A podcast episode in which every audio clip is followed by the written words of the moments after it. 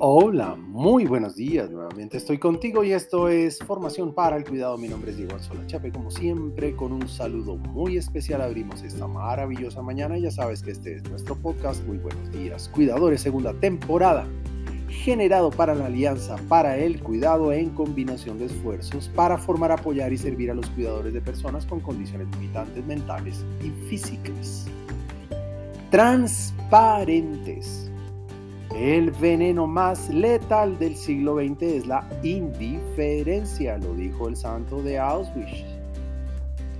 También es una práctica avanzada en el siglo presente y con más fuerza, lo dicen las circunstancias.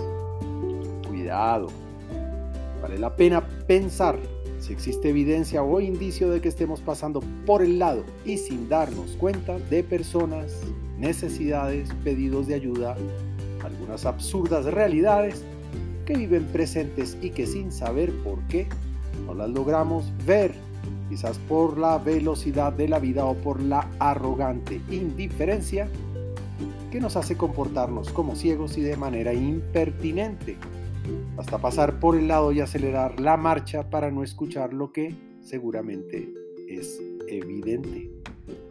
Para tener en cuenta cuando la palabra inclusión parece ser la tendencia social vigente, ¿será posible que algo se esté quedando por fuera?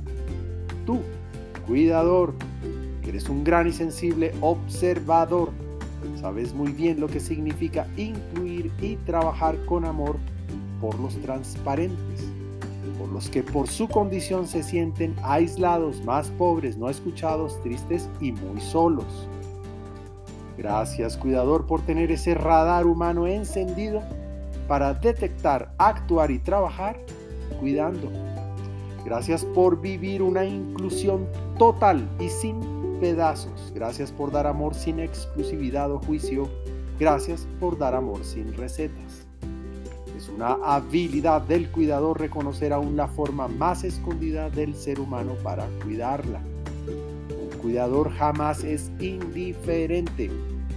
Cuidador todo lo ve y para él la necesidad jamás se vuelve algo transparente.